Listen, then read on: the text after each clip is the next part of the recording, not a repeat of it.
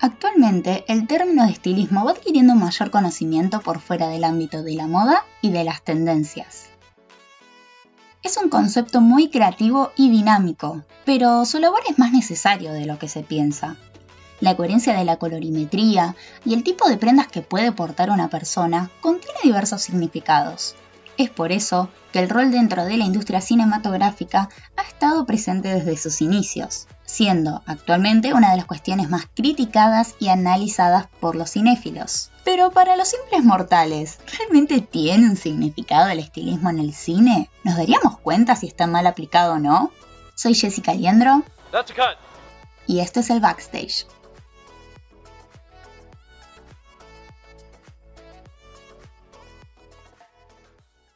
Hola a todos, ¿cómo están? Bueno, nadie me va a poder responder por acá, así que esto de hablar sola medio que se me dificulta un poco, pero bueno, vamos a hacer la prueba.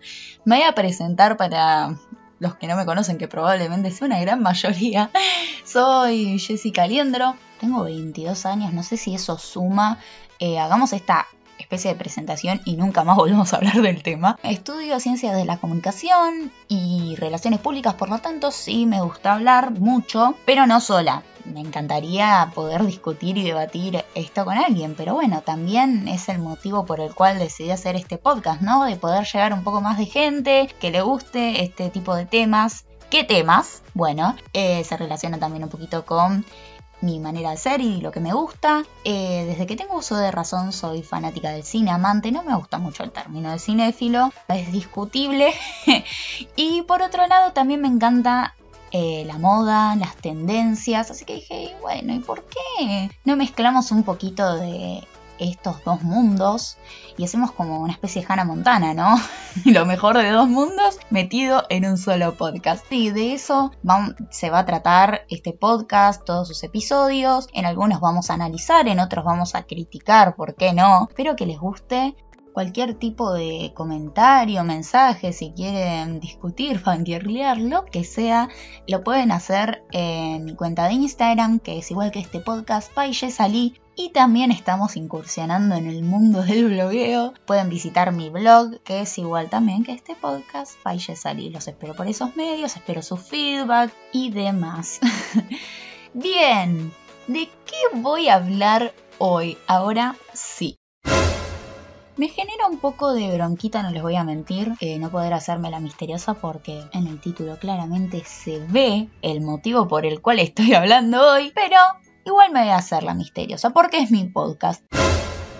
Bueno, sin más preámbulos, voy a dejar una pista y después charlamos, ¿sí? Después charlamos.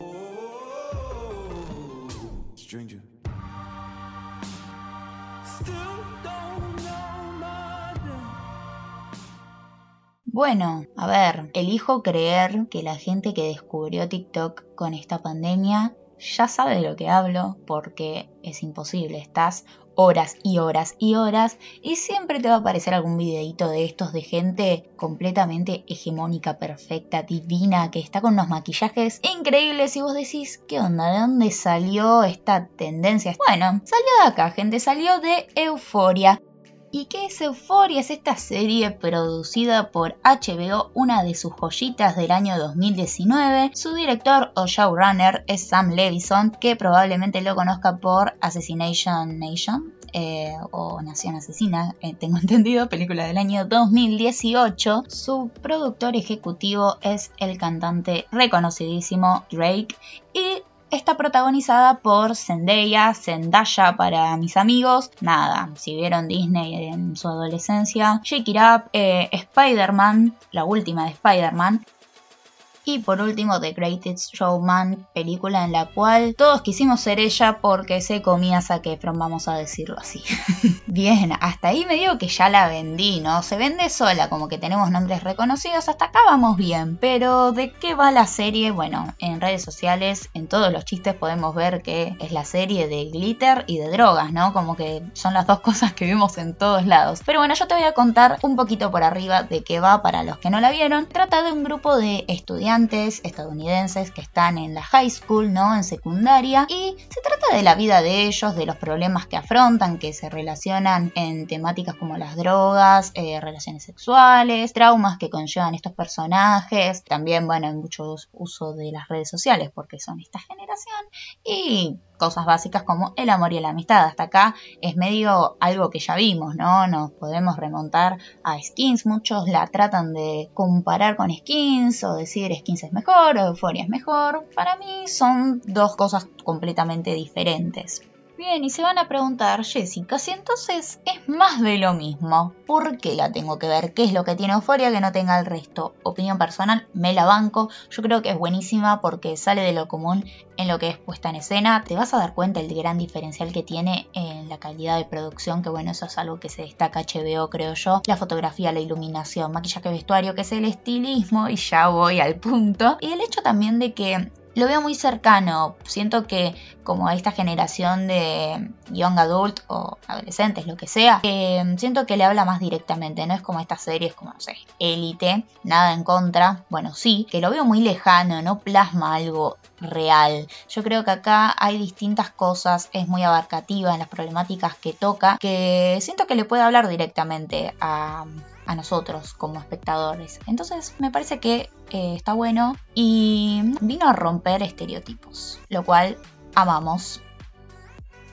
Ahora sí, lo que nos compete, vamos a hablar de el estilismo de Euforia. No soy la única que le parece que es excelente porque recibió seis nominaciones para los Emmy de este año 2020, que incluye la nominación a mejor eh, maquillaje y a mejor vestuarios. Por un lado tenemos a la makeup artist que es eh, Doniela Davy, que estuvo a cargo de proyectos como Moonlight, If Bale Street Could Talk, que bueno, son películas un poco más realistas, ¿no? El maquillaje que se utiliza es muy natural, entonces esto fue un desafío, parece increíble lo que logró. Y por otro lado tenemos el vestuario que está a cargo de Heidi Vivens, que estuvo en proyectos como Spring Breakers, o sea, está muy relacionado con este tema de los adolescentes, eh, Midnighties, que es la película de Jonah Hill, y The Beach Bum, que es una película del año 2019 en la que actúa Matthew McConaughey y Zac Efron, que en algunos medios han llegado a decir que fue el mejor fashion film del año 2019 en lo que respecta a vestuario, ¿no? Otra vez volvemos a hablar de eh, proyectos reconocidos, de gente que la tiene atada, por así decirlo, y el proceso de lo que fue la elección del maquillaje y el vestuario para esta serie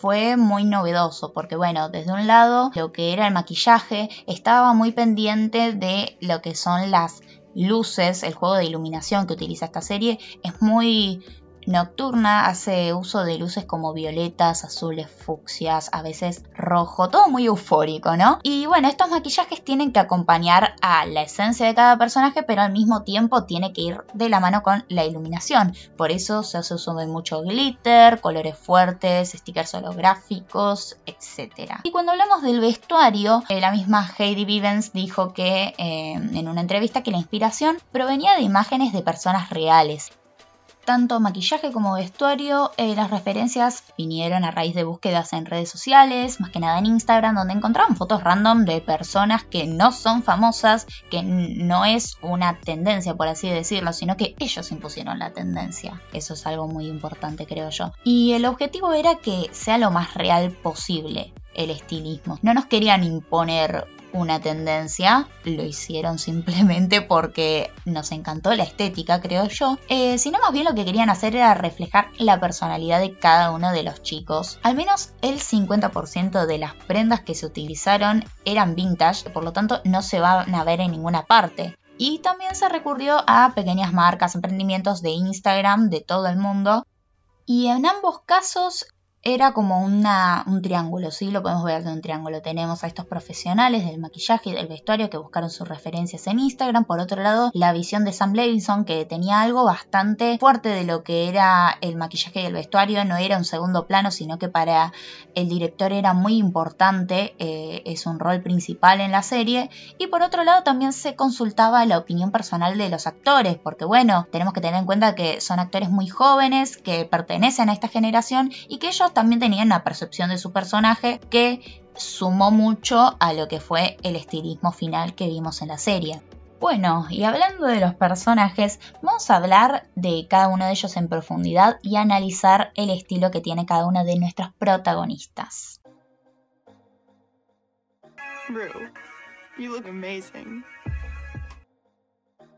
En primer lugar vamos con Rue, protagonizada por Zendaya, Zendaya, vamos a seguir con esta libre interpretación de su nombre. Qué bien, cuando hablamos de su estilo de vestuario vamos a ver referencias de skater, ¿sí? Muchas camisas holgadas, eh, remerones estilo tie-dye tipo batik, su emblema de lo que es el calzado son las Converse negras y toda una vibra muy 90, ¿sí? muy noventoso. Este look lo que quisieron transmitir es lo que vemos en la personalidad de Ruth, que es muy despreocupada con su apariencia, lo que se aferra a ella en lo que se refiere a vestuario. Únicamente es a esta campera o buzo que era de su padre, que tiene una gran importancia en lo que es en la serie, pero después a partir de eso el vestuario es muy libre. Refleja un ideal que no quiere ser definido claramente como femenino, lo vemos también en su vestuario, por ejemplo, de el baile que va en escolar, y lo que es el maquillaje también acompaña este look desalineado. Podemos ver siempre que para las fiestas tiene glitter debajo de sus ojos. En lo que es un look de día vamos a ver un look más fresco, piel radiante, pero unas ojeras bastante marcadas que tienen que ver con esta adicción por la que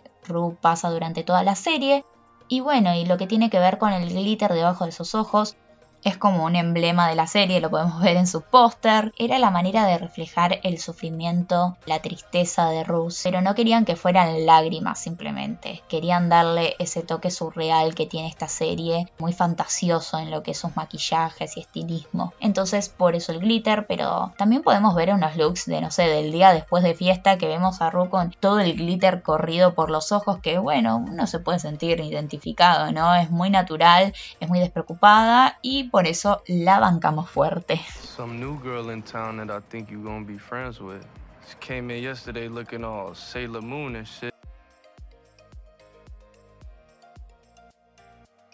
Vamos a hablar de Jules, protagonizada por Hunter Schaefer. Es esta chica que es transgénero y en lo que es su estilismo, vemos un cambio radical durante la temporada. Yo creo que este es más útil. Después vamos a hablar de otro cambio que simplemente es un giro de 180 grados. En el caso de Jules, eh, desde un comienzo podemos ver que es todo muy girly y emparetado con un estilo anime. Ella es fanática de Sailor Moon.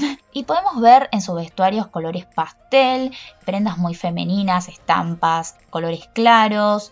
También se relaciona mucho con estas faldas tipo cheerleader o de tenis, zapatillas grandes. Todo eso es como un estilo muy femenino y se debe a que el personaje busca la aprobación masculina desde un comienzo. Vemos que se relaciona con hombres más grandes que chatea con extraños. Y hay un cambio durante, hay un, viaje, ¿no? De lo que es el personaje yo creo que Jules encuentra un poder en sí misma eh, de lo que es, empiezas a ver una aceptación, porque había algo que ella se negaba. Y vemos en este cambio que empieza a optar por colores más oscuros, fuertes, donde podemos ver este cambio de personalidad. De toda la temporada vemos que rompe con las reglas del maquillaje, como que ella no le da importancia a lo que opina el resto. Vemos muchos delineados neón, figuras geométricas que es alucinante lo que es el maquillaje de Hunter. Love that. I wish I had your collarbone. Y vamos con Maddie, que probablemente es mi personaje favorito en lo que respecta al estilismo, que es interpretado por Alexa Davey, que cada uno lo ve en los primeros capítulos y te cruzas con la típica chica popular, que es porrista, que sale con el deportista estrella, pero no nos dejemos engañar porque como dije antes, cada personaje acá tiene su background y Maddie es esta chica que quiere aparentar la perfección. Sin las palabras de Sam Levison, todo el mundo se va a dar vuelta para verla, ya sea por su outfit o sea por su maquillaje. Ella sabe cómo llamar la atención del resto. Y si vamos a su maquillaje, es muy perfecto, ya que bueno, este personaje participa desde que es chiquita en certámenes de belleza, entonces vemos una posible beauty guru, creo yo que si se pudiera hacer videos de YouTube o en Instagram sería un influencer de maquillaje increíble, tiene este estilo muy glam que se relaciona con una mezcla de los 60 con los 90 y una gran combinación ahí. Uso de gemas, smokey eye, cut crease, todas las tendencias de maquillaje que vemos hoy en día las tiene ella encima. Y va al colegio como si, no sé, se despertara tres horas antes para hacerse esos maquillajes increíbles.